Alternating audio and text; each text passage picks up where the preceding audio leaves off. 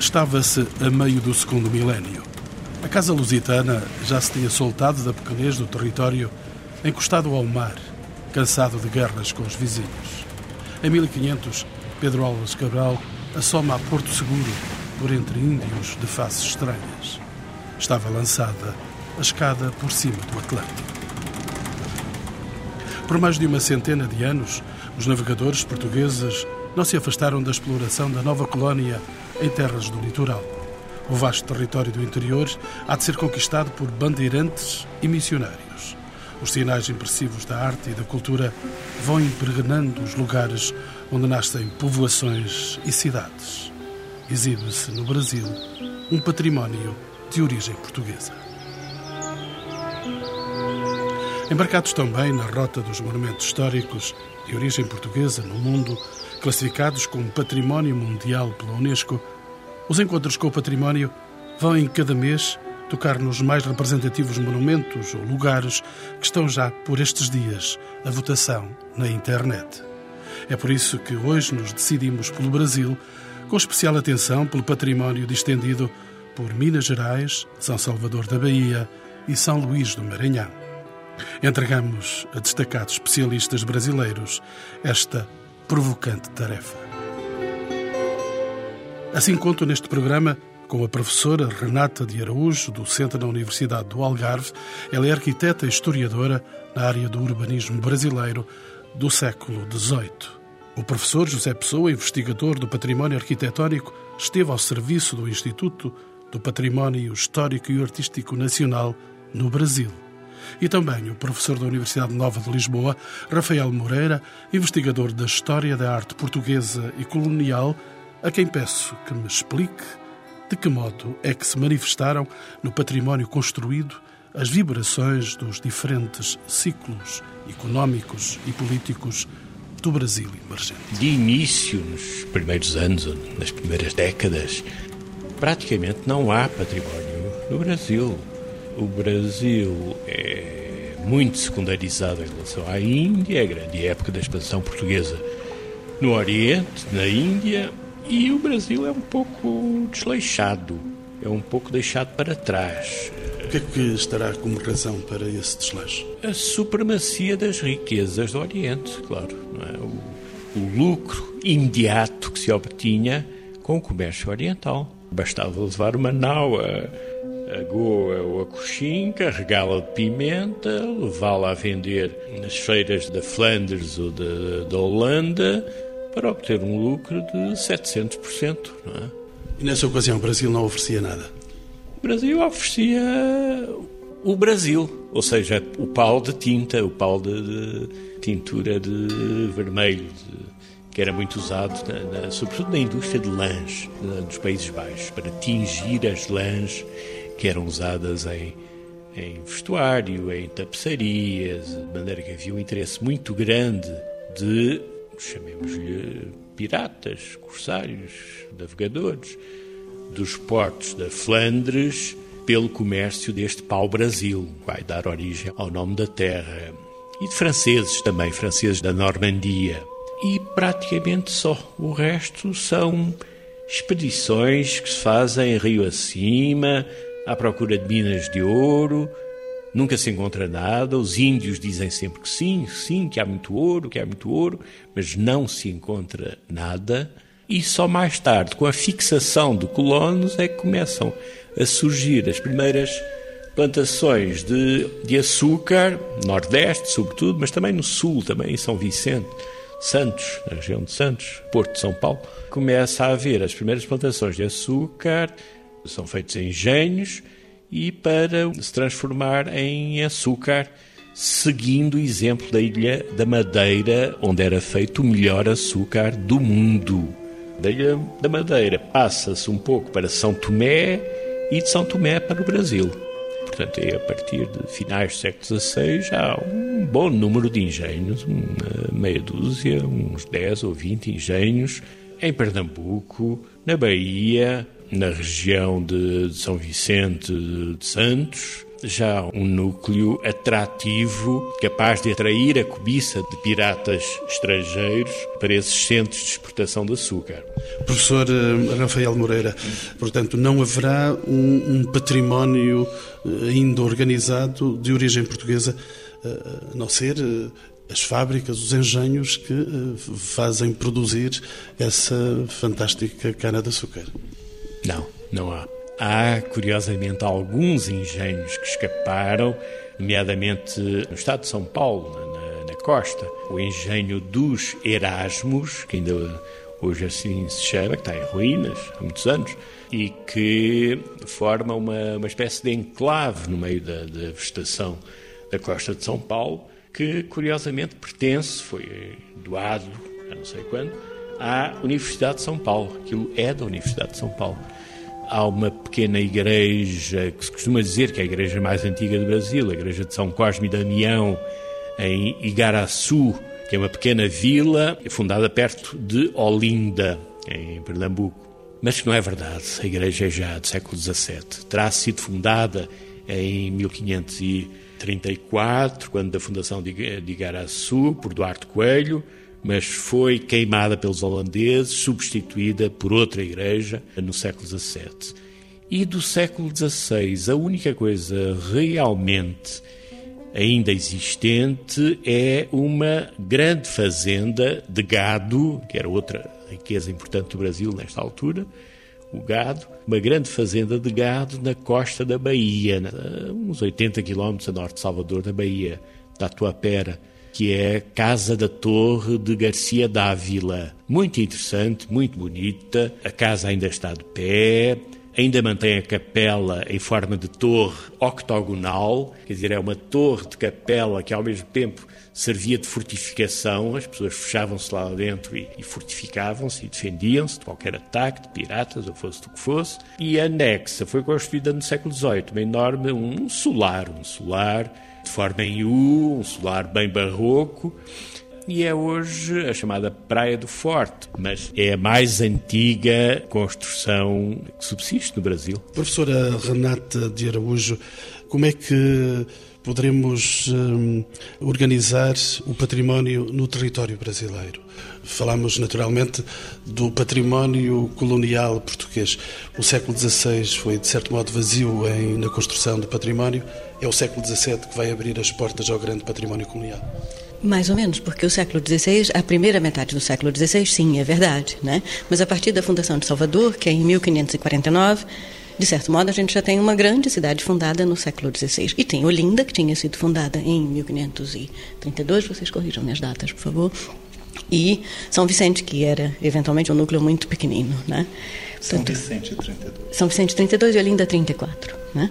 E Salvador é fundada em 1549. O que quer que possa ter sido a evolução de Salvador na primeira metade dos, ou seja, na segunda metade do século XVI, de todos os modos é um núcleo urbano muito importante que é fundado. Depois o Rio viria a ser fundado também em 1585. 1565.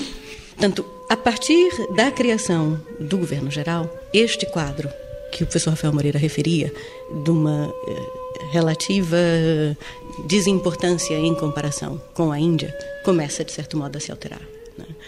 O governo geral estabelece, se deixa clara a nova posição que o Brasil assume como interesse da própria coroa, né? que evidentemente tem que ser relativizado. Portanto, começa a haver construção inequívoca a partir da segunda metade do século XVI, com criação de núcleos urbanos. Né?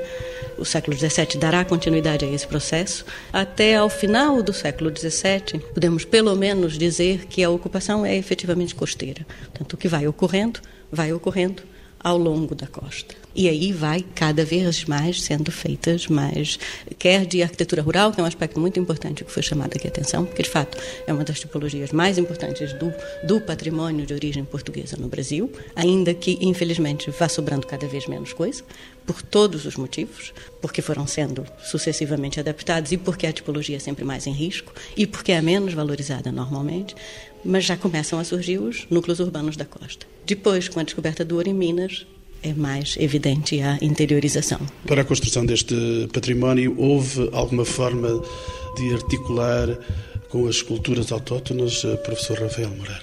Sim, sim. Desde o início, a presença portuguesa era totalmente impossível sem uma colaboração estreita, estreitíssima com os índios. Os portugueses sem os índios não conseguiam fazer nada, nada. Estavam perdidos no meio do mato, sem saber o que apanhar para comer, como se deslocar nos rios, etc, etc. Portanto, era a colaboração dos índios e dos uh, elementos híbridos marinheiros portugueses que fugiam das naus depois de meses de viagem no Atlântico, passando por uh, experiências horríveis, tempestades, etc, etc, chegavam naquele ambiente paradisíaco, com aquelas índias todas, com um pessoal acolhedor, amigo, que dava de presente tudo o que eles queriam. O que é que eles faziam? Muitos marinheiros fugiam durante a noite das naus e se internavam no mato e iam viver junto com os índios. Outros naufragavam e também acabavam por viver com os índios, o caso do Caramuru, por exemplo. E, em alguns desses casos, vieram tornar-se chefes, chefes de tribos importantes. Caramuru, por exemplo, era senhor de todo o território do recôncavo baiano. Não se mexia ali uma pedra sem antes pedir autorização ao, ao Diogo Álvares uh, Caramuru, que era um português de Viana do Castelo. Isto é em 1530, 40, por aí. A cidade de Salvador, por exemplo, só é fundada depois de um muito pormenorizado inquérito aos 40 ou 60 portugueses que já viviam à volta do recôncavo baiano, misturados com os índios. E à frente, tribos, comandando tribos de índios. De maneira que isso é um elemento a ter em conta. Isto vê-se muito bem, por exemplo, em certas manifestações artísticas, por exemplo, no gosto, uma coisa que vem até aos dias de hoje, até ao Niemeyer, o gosto pela linha curva, que era uma raridade na arquitetura portuguesa. A arquitetura portuguesa rejeitava a linha curva, é uma arquitetura de cubos, de sólidos, geométricos, em linhas retas, em quadrados, em retângulos, etc. No Brasil aparece corretamente a linha curva. Ora, isto só pode vir das tabas dos índios, das aldeias dos índios, das construções em madeira feitas pelos índios, etc, etc. Professor José Pessoa, essa é a novidade que chega ao Brasil, a construção em forma redonda da arquitetura portuguesa? Não, não, sei se. Achei curioso, inclusive, o paralelo que o professor Rafael fez com as tábuas indígenas, a ideia desse gosto da curva. Eu acho que o gosto da curva está ligado também à, à tradição portuguesa barroca, no fundo. Talvez seja uma expressão muito mais dessa tradição do que a ligação próxima aos índios. Sempre se, se defendeu muito de que, na realidade, existe esta herança também, esta contribuição dos nativos, mas que ela, em termos arquitetônicos, é muito relativa. Eu talvez definiria o que existe do patrimônio português do século XVI hoje no Brasil é fundamentalmente um patrimônio arqueológico essa ocupação inicial é uma ocupação com construções muito precárias, são construções de madeira, são construções de madeira e barro que pouco sobreviveram. As que sobreviveram foram construções mais sólidas, o professor Rafael já exemplificou, digamos, com o exemplo mais grandioso, que é essa fazenda, essa casa da Torre de Garcia Dávila, mas basicamente vai ter são essas construções mais precárias que, que não sobreviveram ou que foram modificadas no, nos séculos sucessivos. Se formos pensar bem, é do século XVI a, a sede Olinda, apesar de que pouco haverá hoje das originais paredes ou pedaços do século XVI. Realmente não podemos é, sustentar aquela construção como uma construção do século XVI, até porque tiveram restaurações bastante polêmicas que ainda modificaram mais ainda a construção. Eu diria que é arqueológico. Essas feitorias recentemente no Rio de Janeiro foi encontrada a feitoria portuguesa numa restauração realizada na antiga Catedral do Rio de Janeiro, se encontrou as fundações da feitoria anterior à fundação da cidade. Ou se sabia que havia existido uma feitoria portuguesa, quer dizer, toda a história, a historiografia em termos de fundação do Rio de Janeiro falava de que quem primeiro chegou foram os franceses, mas se sabia notícia de uma feitoria portuguesa anterior a essa vinda dos franceses, os franceses chegam em 1555, se falava numa feitoria anterior a isso e que foi agora demonstrado com o trabalho arqueológico na restauração da antiga Catedral da cidade. Professor, quando é que os materiais se tornaram mais consistentes? O século XVI teve materiais mais frágeis só a partir do século XVII? mais a partir do século XVII. Quer dizer, a construção de madeira e barro permaneceu durante até o início do século XX. De qualquer maneira, você vai ter construções com materiais mais permanentes ou um maior número de construções com materiais mais permanentes a partir do século XVII, principalmente do século XVIII. Século... Sobretudo quando se faz a organização do espaço urbano. Mas esse espaço urbano começando a ser organizado desde a segunda metade do século XVI. Ainda com iniciativas é, muito pontuais, mas essa organização está ocorrendo desde o 16, mas no 17 esse período na realidade o período da união das duas coroas há uma certa retração nesta organização, nessa ocupação, apesar de que uma série de iniciativas e de fundação de cidades reais vão ser realizadas, mas é um período de uma determinada retração, inclusive com a ocupação dos holandeses de uma parte da rica capitania de Pernambuco, produtora de açúcar, e que vai gerar uma certa retração nesse processo de ocupação. E depois, no século XVIII, aí de fato é a grande ocupação do território brasileiro. Professor eh, José Pessoa, quais as épocas que tenham uma maior representatividade? Deste patrimônio, eu diria que a principal é o século XVIII, mas nós temos eh, muita coisa de grande representatividade, principalmente na Bahia, no Nordeste, também do século XVII. Dizer, vão ter coisas do século XVII, poucos remanescentes mais para o sul, realmente foram regiões, até porque a ocupação era mais precária, mas vai haver coisas do 17 também de grande interesse, mas o, o máximo é o 18. Depois da expulsão dos holandeses, há um, há um boom construtivo em Salvador em que se constrói, constrói muitíssimo bem e grandes construções e atividade de arquitetos, bons arquitetos. Acaba de ser defendida uma tese na Universidade do Porto, em que se documentou, através de uma carta escrita por ele, a presença na Bahia, em 1654, de um arquiteto, que ele assina mesmo, o arquiteto, Frei Macário de São João, que constrói, constrói a Misericórdia da Bahia, o edifício da Misericórdia da Bahia, constrói o Mosteiro de São Bento da Bahia, o convento de Santa Teresa, que hoje é o Museu de Arte Sacra de Salvador, faz consultas para o Recife. Pronto, é um arquiteto, um arquiteto pleno a trabalhar na Bahia logo a seguir à expulsão dos holandeses. Professora Renata Araújo, mas não é apenas a nível das construções monumentais, professora, que o património de origem portuguesa se encontra representado. Por exemplo, a nível do urbanismo, o que é que podemos encontrar?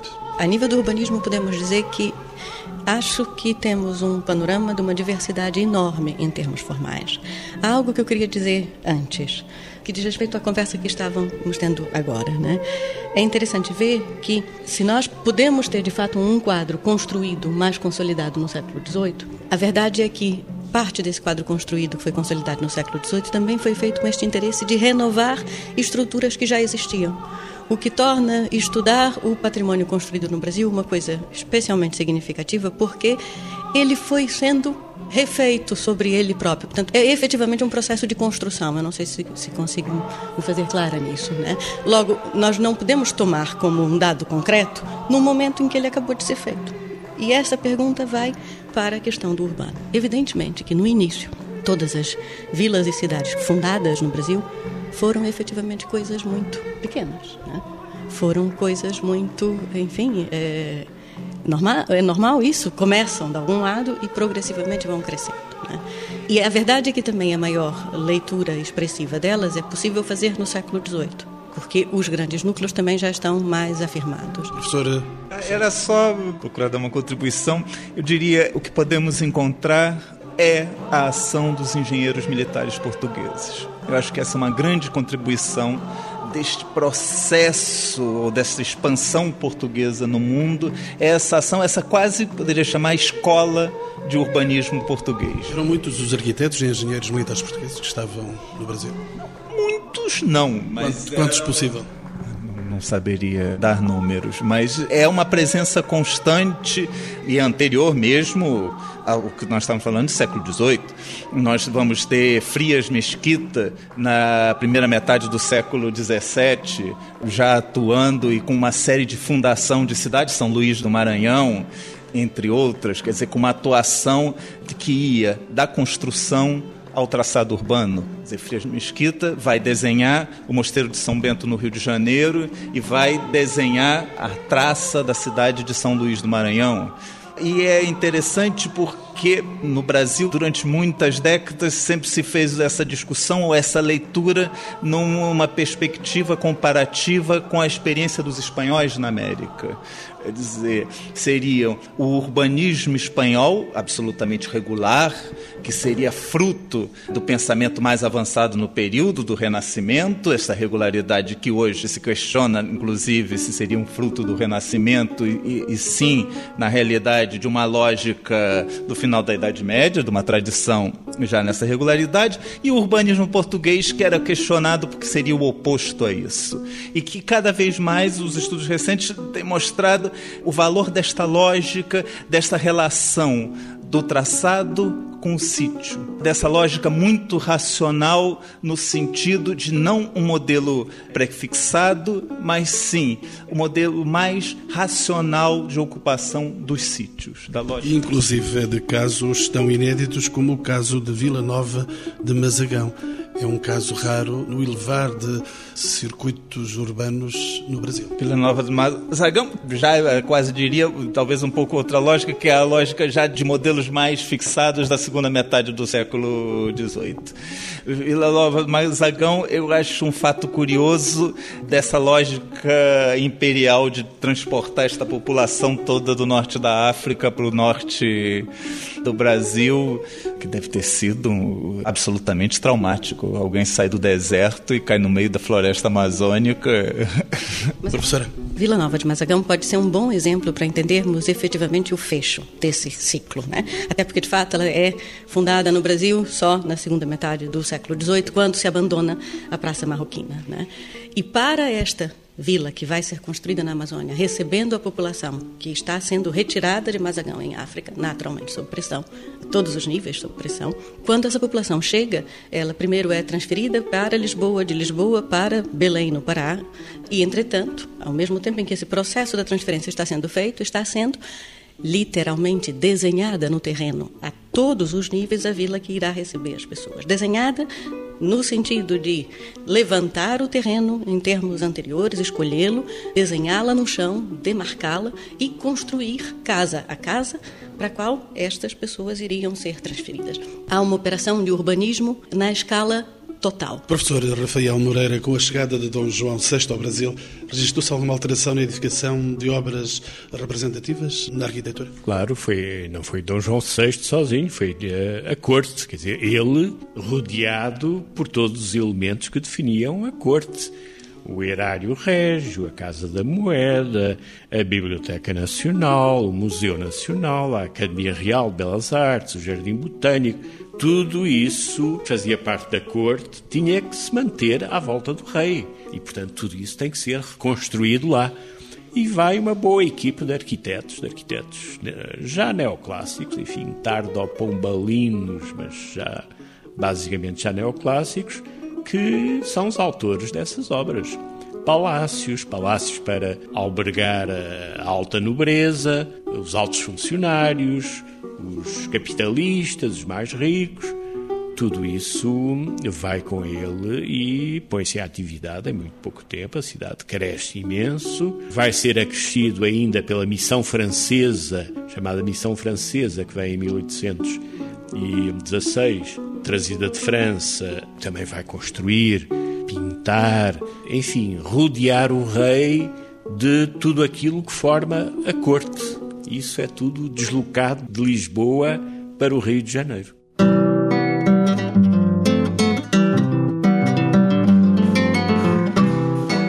Por momentos, vamos tocar em três lugares emblemáticos do património de origem portuguesa no Brasil.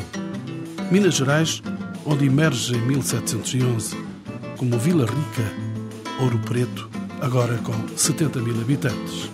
Imperial Cidade do Ouro Preto, assim se chamaria depois da independência. Apesar da rudeza do território montanhoso, Ouro Negro é um centro ímpar de arquitetura, onde sobressaem oito igrejas, como a de São Francisco de Assis da Penitência e muitas capelas. A cidade tem em funcionamento ainda o mais antigo teatro da América Latina. Aqui resplandece intensa a arte barroca. Ouro Preto foi talvez por isso a primeira cidade brasileira a ser declarada pela Unesco em 1980 Património Histórico e Cultural da Humanidade. São Salvador da Bahia é tida como a terra da felicidade de infinita beleza. Feita de europeus, índios, de negros, escravos e mestiços, foi a primeira capital da colónia, hoje com 3 milhões de habitantes. Pátria de Jorge Amado, vive do turismo e da multiplicação dos entes divinos, do Senhor do Bonfim, à deusa Iemanjá e à mitologia do candomblé. O esplendor esmagador do barroco sobrevive na igreja de São Francisco e na da Senhora do Rosário dos Pretos, cujo ouro era transportado clandestinamente no cabelo dos trabalhadores negros.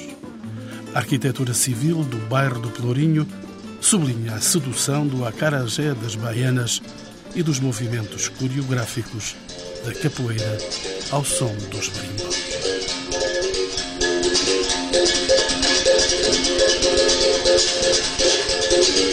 São Luís de Maranhão foi fundada em 1612 por navegadores franceses. Invadida por holandeses, seria por fim construída como cidade pelos portugueses em meados do século XVII. A produção de algodão colocou São Luís nas rotas internacionais da economia de Londres ao Alabama, enriquecendo também culturalmente. São Luís é conhecida pela Atenas brasileira devido aos muitos escritores locais. Aqui se escreveu a primeira gramática do Brasil. Com um milhão de habitantes, a cidade possui cerca de 3.500 prédios com fachadas de azulejos portugueses distribuídos por mais de 220 hectares de centro histórico. A Unesco classificou São Luís Património Cultural da Humanidade em 1997, um processo acompanhado de perto pelo professor Rafael Moreira. São Luís de Maranhão é uma cidade que começa no século XVII sob um desenho perfeitamente regular, perfeitamente geométrico, ortogonal, traçado pelo engenheiro Francisco de Frias de Mesquita, vai sendo preenchido aos poucos. É uma cidade que tem a sorte de receber uma, uma série de pessoas de grande nível intelectual. O padre António Vieira, por exemplo, vive lá muitos anos, constrói uma parte do Colégio dos uh, Jesuítas e vários outros e que torna-se a capital do novo Estado do Maranhão, Maranhão e Grão-Pará. É uma coisa que é, é curioso, normalmente as pessoas não sabem. A América Portuguesa, na realidade, eram dois Estados diferentes. Era o Estado do Brasil, do Ceará para o sul, a capital em Salvador da Bahia e a partir de 1763 do Rio de Janeiro, e do Ceará para o norte, ou seja, abrangendo mais de metade do território, quase tudo selvagem, quase tudo floresta amazónica, era um outro Estado que não tinha nada a ver com esse. Era o Estado do Maranhão, Maranhão e Grão-Pará, com o vice-rei próprio, com o governador próprio, com a sua administração própria, dependendo diretamente do rei de Portugal e sem nada a ver com o resto do Brasil.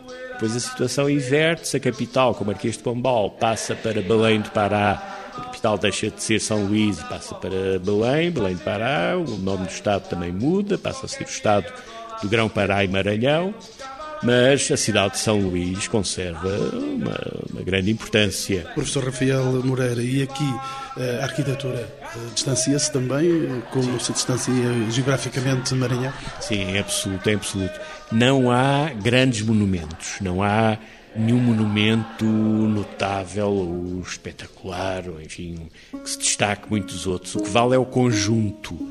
A cidade vale pelo conjunto urbano, pela quantidade de ruas retas, paralelas, perpendiculares e pelas uh, largas, ruas muito largas, e pelo tipo de casas que são construídas, que obedecem a uma tipologia muito bem definida, quase militar, uma tipologia pombalina, quase militar, que é chamada porta e janela, ou seja, uma porta com uma janela ao lado, chamada meia morada, que é uma porta com duas janelas, chamada morada inteira, que é uma porta com duas janelas de cada lado, e o chamado sobrado, que é uma casa com dois pisos. É isso que leva a Unesco a classificá-la como Património Mundial da Humanidade? É, porque esse conjunto parte são 1450 casas da época. Maranhão, depois, São Luís, depois entra num processo de declínio com o fecho do Porto, o enterramento do Porto, etc. O comércio decai muito e os proprietários não têm dinheiro, não, não metem um prego nas casas, de maneira que há ali casas que não foram mexidas desde a época da sua construção, em finais do século XVII, meados do século XVIII. Portanto, conserva-se integralmente esse conjunto que foi, isto depois o Zé Pessoas poderá explicar melhor, que foi classificado uh, nos anos 50 pelo Estado, portanto, ao nível de património estadual. O conjunto do centro histórico da cidade, 2.500 e tal casas, foram classificadas. Entra a Unesco em ação, manda lá uma uma equipe de peritos que ficam encantados com aquilo, mas eh, decidem delimitar ainda mais a área classificada. E são 1.600 e tal casas, quase 2 km de extensão, uma área enorme, considerável, que é classificada pela Unesco. Professor José Pessoa. O grande valor de São Luís é esse conjunto de casas. Ela não é uma cidade monumental, é fundamentalmente uma cidade de mercadores. E é isso que transparece na imagem dessa cidade.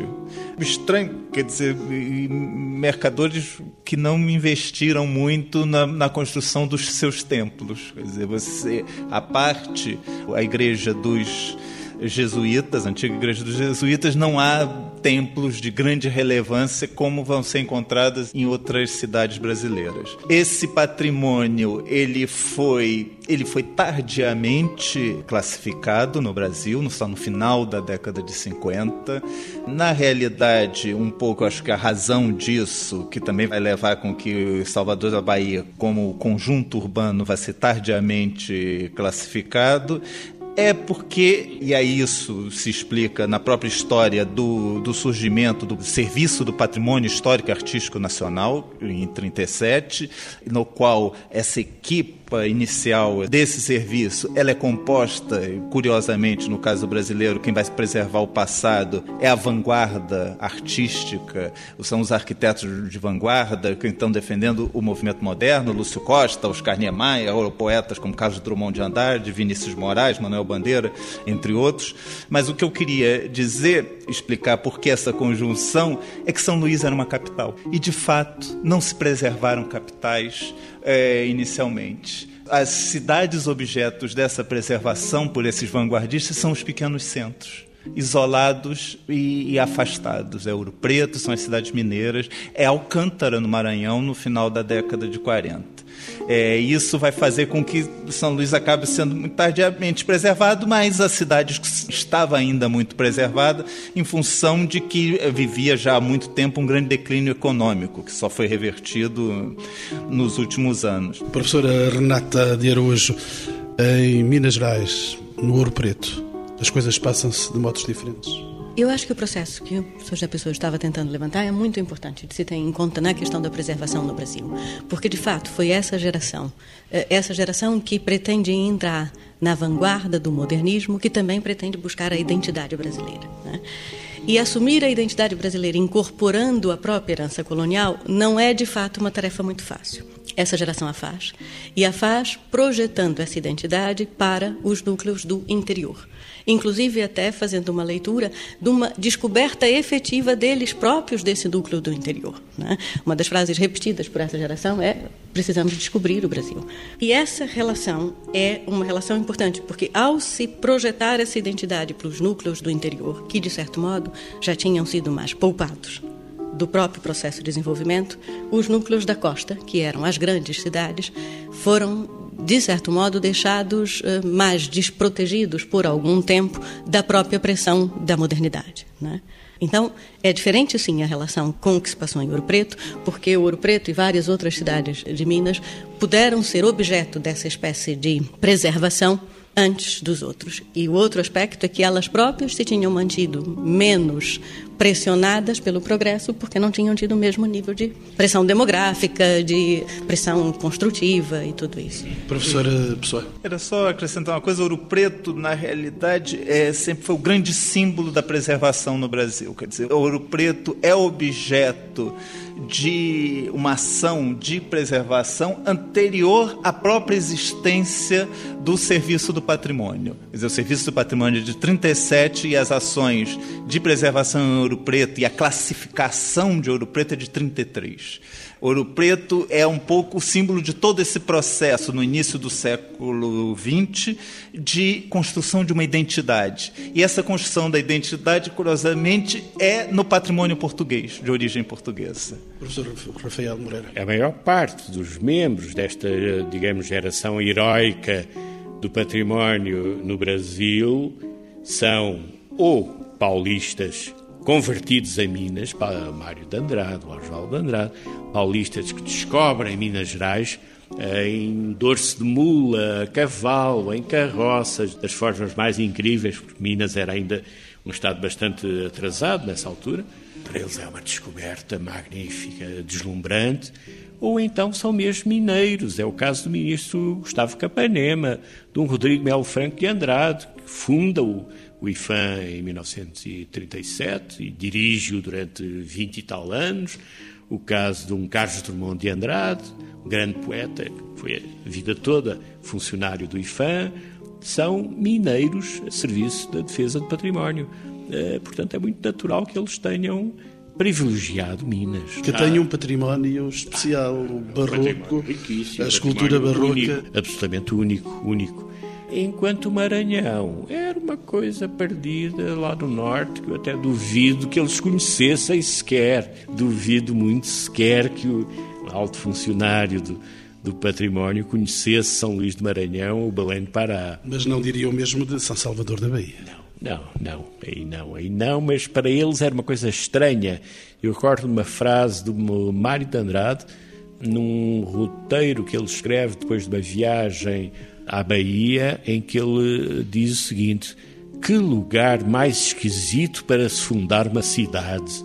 Quer dizer, não entrava dentro dos parâmetros de aqueles que estavam habituados, de São Paulo, do Rio, de Minas mesmo. Mas Salvador da Bahia foi um dos grandes lugares, foi a primeira capital, é o lugar onde chegam os negreiros, é o lugar de, de tráfico de, de escravos, é a grande capital durante muito tempo.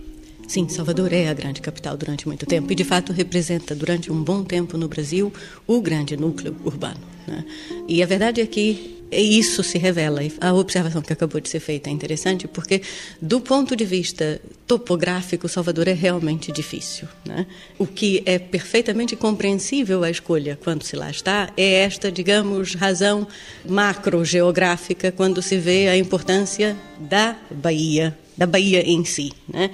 ou seja, do porto que a Bahia representa e da centralidade no mapa do Brasil. Esse aspecto eu acho que é importante porque a Bahia a localização daquela cidade não pode ser vista se não apenas nessa leitura topográfica, mas ela tem que ser vista numa escala bastante mais vasta. Né? E é o grande núcleo urbano do Brasil ao longo dos séculos, até a sua centralidade ter sido posta em causa pelo Rio de Janeiro e politicamente a capital ter sido transferida para o Rio de Janeiro. Né? Que na altura em que a capital é transferida, a pessoa falará melhor do que eu sobre isso, mas na altura em que a capital é transferida, do ponto de vista monumental, Salvador era bastante mais expressivo do que o Rio de Janeiro. Mesmo quando a corte se transfere para o Rio, né? um dos argumentos da população da Bahia, que naturalmente queria que o rei fosse para lá e não para o Rio, era dizer que a corte ficaria melhor instalada em Salvador do que no Rio, o que talvez fosse verdade do ponto de vista físico físico naquela altura. Né? Professor José Pessoa, foram motivos políticos? Políticos econômicos estratégicos. Quer dizer, o, Rio de Janeiro tinha uma posição chave para o Império em termos de localização. Já no século XVIII, apesar de, de fato, a cidade de Salvador ser muito mais monumental, o porto do Rio de Janeiro era muito mais importante economicamente, quer dizer, anterior à própria vinda da corte. Quer dizer, não só com ouro, como com a posição chave com relação à África e ao Rio da Prata. Professor Moreira. O Rio de Janeiro era o principal porto de saída da estrada do ouro que vinha de Minas. Portanto, as toneladas de ouro extraídas de Minas Gerais. Eram argumentos de peso. De pesíssimo. Mas, só, só, complementando, quer dizer, isso inicialmente, mas independente disso, quer dizer, o ouro vai transferir essa importância econômica que vai transcender o próprio ouro. Quer dizer, o que é fundamental é essa conexão depois, porque o ouro é só até a primeira metade do século XVIII. Quer dizer, quando a corte chega já não há mais ouro. O que há é quase nada de ouro em Minas Gerais.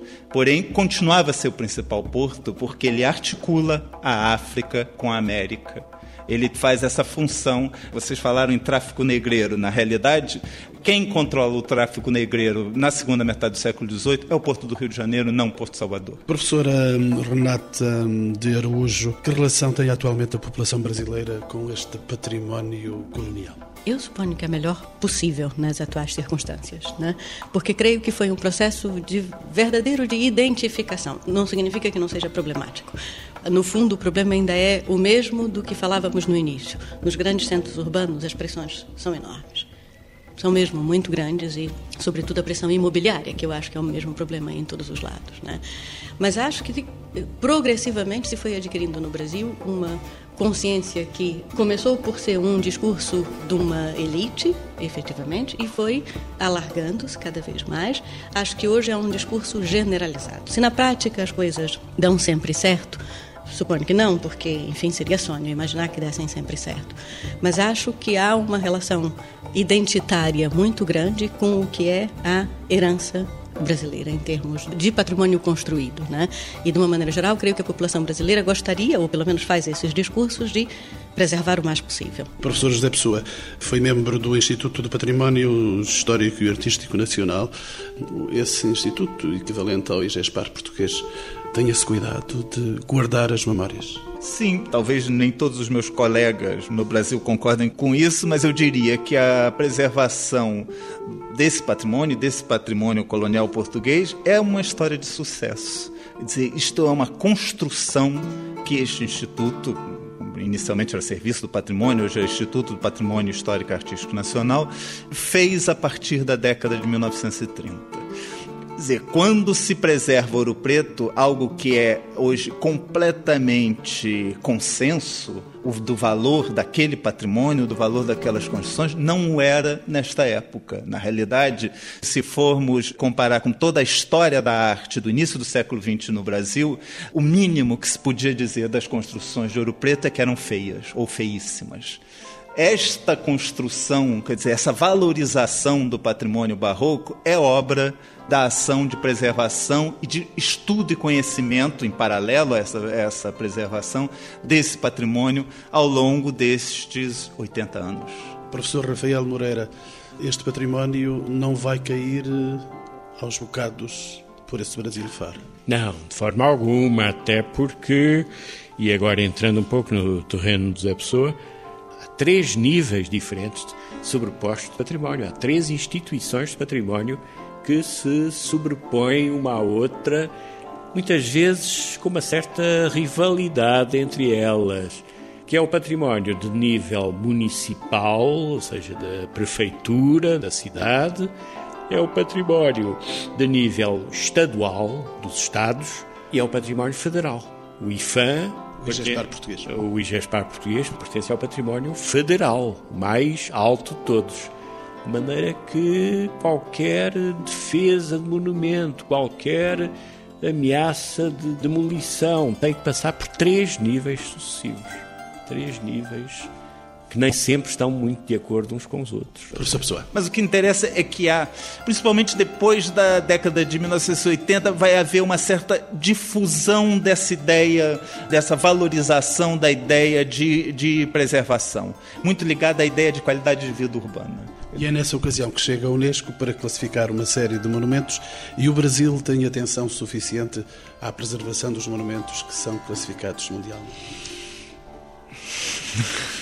tem tentado, eu diria, ter atenção, ter atenção suficiente, ou, ou por outra, nunca é suficiente quanto todos nós gostaríamos. Professora Renata. Sim, é verdade. É, é, porque as pressões existem e a classificação implica um novo conjunto de pressões. Pressões de expectativas sobre o que a classificação representa, pressões de uma das indústrias mais agressivas do mundo, que é o turismo e que, de fato, são difíceis de conciliar com a questão do patrimônio. Por exemplo, no caso, em especial, dessas que foram as primeiras a serem reconhecidas, que são as cidades mineiras e, sobretudo, o Ouro Preto, essa pressão é visível, né? sobre constantemente a se perguntar o que fazer, qual é a metodologia correta, eu acho que o mais importante nisso é que, uma vez tendo o tema sido incorporado do ponto de vista identitário, né, e que a questão da memória esteja presente nas preocupações não apenas dos discursos políticos, mas de fato das pessoas, ela vai ser vivenciada, com os problemas inerentes a qualquer questão que é vivenciada. Mas eu acho que ela está presente. Não é um quadro de sonho, mas não me parece mal de todo. Sei que estás em festa, paz Fico contente enquanto estou ausente. Guardo um cravo para mim. Eu queria estar na festa, pá, com a tua gente e colher pessoalmente uma flor do teu jardim. Sei que há léguas a nos separar, tanto mar, tanto mar sei também quanto é preciso para navegar, navegar. Lá faz primavera, pá. Cá estou doente, mando urgentemente algum cheirinho de alecrim